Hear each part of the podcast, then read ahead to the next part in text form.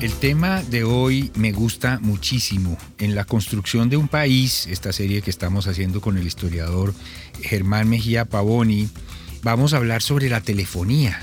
¿Qué tan pronto llegó a Colombia la telefonía o a lo que hoy es Colombia y cómo se desarrolló? Germán, buenas noches. Buenas noches, José Vicente. Un gusto estar acá. Germán, la telefonía, ¿cómo llegó a Colombia? Me imagino que a Bogotá, uno se imagina. Sí, sí, sí, la primera empresa está aquí en Bogotá, pero rápidamente hay en Medellín y, digamos, se va generalizando en algunas ciudades. El medio de comunicación importante era la telegrafía, ya alguna vez conversamos aquí sobre ella, pero lo que llama la atención es que el teléfono entra poquito después de la telegrafía.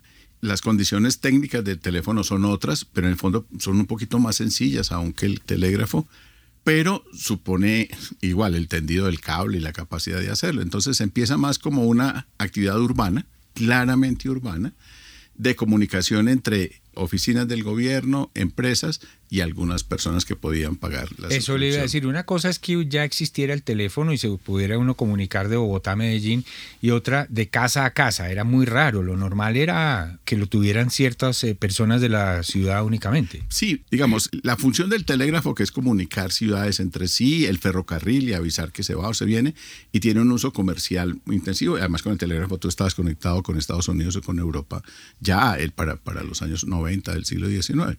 El teléfono empieza siendo mucho más corto, o sea, no sale de los términos urbanos de cada ciudad y depende de un conmutador, o sea, de una persona que en la tecnología de la época te conecta un teléfono con otro teléfono. Entonces la capacidad de esos muebles enormes que uno ve en las películas de época, de la telefonista haciéndola con, con las clavijas, con las clavijas conectando uno con otro, pues generaba una limitación. En la de Bogotá el límite de, abonados era de 500 personas para 1890 más o menos. El año 1890. O sea, uno en, estaba en una oficina, tenía que ser una empresa importante o una empresa algo o una entidad del gobierno, levantaba el teléfono, no marcaba ningún número. No. Entonces levantaba el teléfono y ahí le contestaba una señorita. Sí. ¿Y entonces qué pasaba?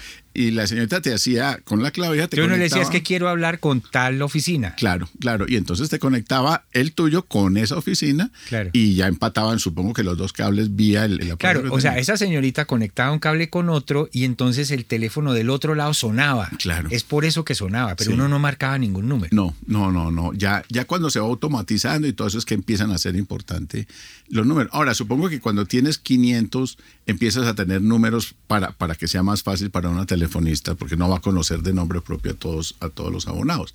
Entonces sí debía haberlo, pero entonces comuníqueme con el número tal o con el señor tal, depende cómo está haciendo. Ahora, que haya 500 posibilidades quiere decir que 250 personas pueden hablar con 250 personas, no que 500 eh, pueden hablar a la vez. Sí, no, porque si hablan todos a la vez están hablando solos, literalmente hablando. Sí sí, sí sí, sí, Ahora, Germán, lo bonito de esa época, 1890, y de todas esas innovaciones es la reacción de la gente. Eso creían que era mágico, había había, digamos, teorías conspiratorias de que eso iba a ser dañino y todo, ¿no? Yo creo que sí, de todas maneras sí está en las crónicas que causó admiración.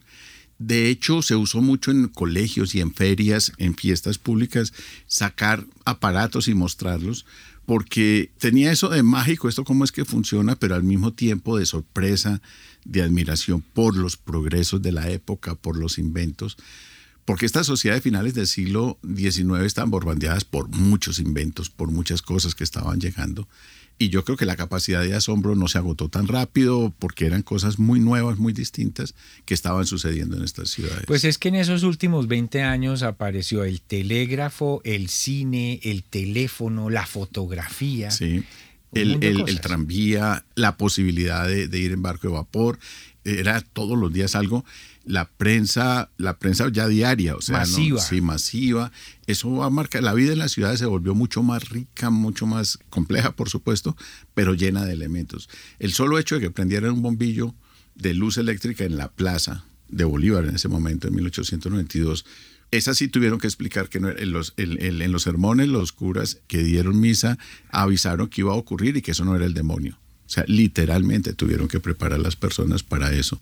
A mí me sigue sorprendiendo cómo se prende un bombillo. O sea, por más de que conozco la teoría, es igual que cómo vuela un avión. O sea, uno sabe todo, pero pero se sorprende uno cuando eso ocurre. Así es, entonces estamos hablando de esa telefonía que arrancó en 1890. Eh, la, la, empresa realmente es de 1884, te da 1890 como un momento en que ya está generalizado en la ciudad. Son empresarios que conocen, han viajado, conocen la tecnología, se unen en una empresa por acciones y crean las condiciones para que se dé, que era pactar con la ciudad el tendido de los postes y del cableado porque era una condición. De hecho, van a estar peleando mucho por los postes, porque cada vez que había un conflicto armado, alguna cosa, tumbaban los postes y ahí se iba la telefonía, en fin, entonces le echaban la culpa a la ciudad. La ciudad decía, yo qué culpa tengo de que los soldados tales hayan tumbado eso, y se volvían unos pleitos eternos de eso. Pero hubo que pedir esos permisos porque de todas maneras la herramienta va por espacio público y la ciudad va a aparecer un elemento nuevo que para nosotros es absolutamente normal. Es ya, nosotros rogamos por no ver lo que es el poste.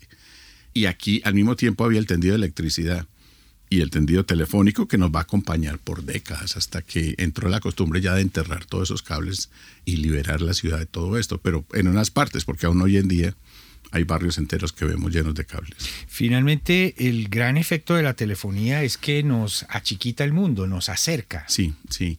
De hecho, los primeros abonados a, esta empresa que se crea en 1884 es el gobierno. En los primeros 45 teléfonos que funcionaban en Bogotá, 25 eran del gobierno central, 10 del gobierno de Cundinamarca y 10 de Bogotá y se comunicaban las oficinas públicas entre sí. Ya después se va a abrir a, sobre todo almacenes, boticas, fábricas. Eh, fábricas, en fin. Pero de nuevo, si tú vas a hacer un pedido, tienes que tener teléfono en la casa. Entonces el teléfono domiciliario va a llegar un poco después porque había que pagar mensualidades para esto, como lo hacemos hoy en día. La construcción de un país todas las semanas en Bitácora con el historiador Germán Mejía Pavoni. Germán, gracias y hasta la próxima. Hasta la próxima, José Vicente.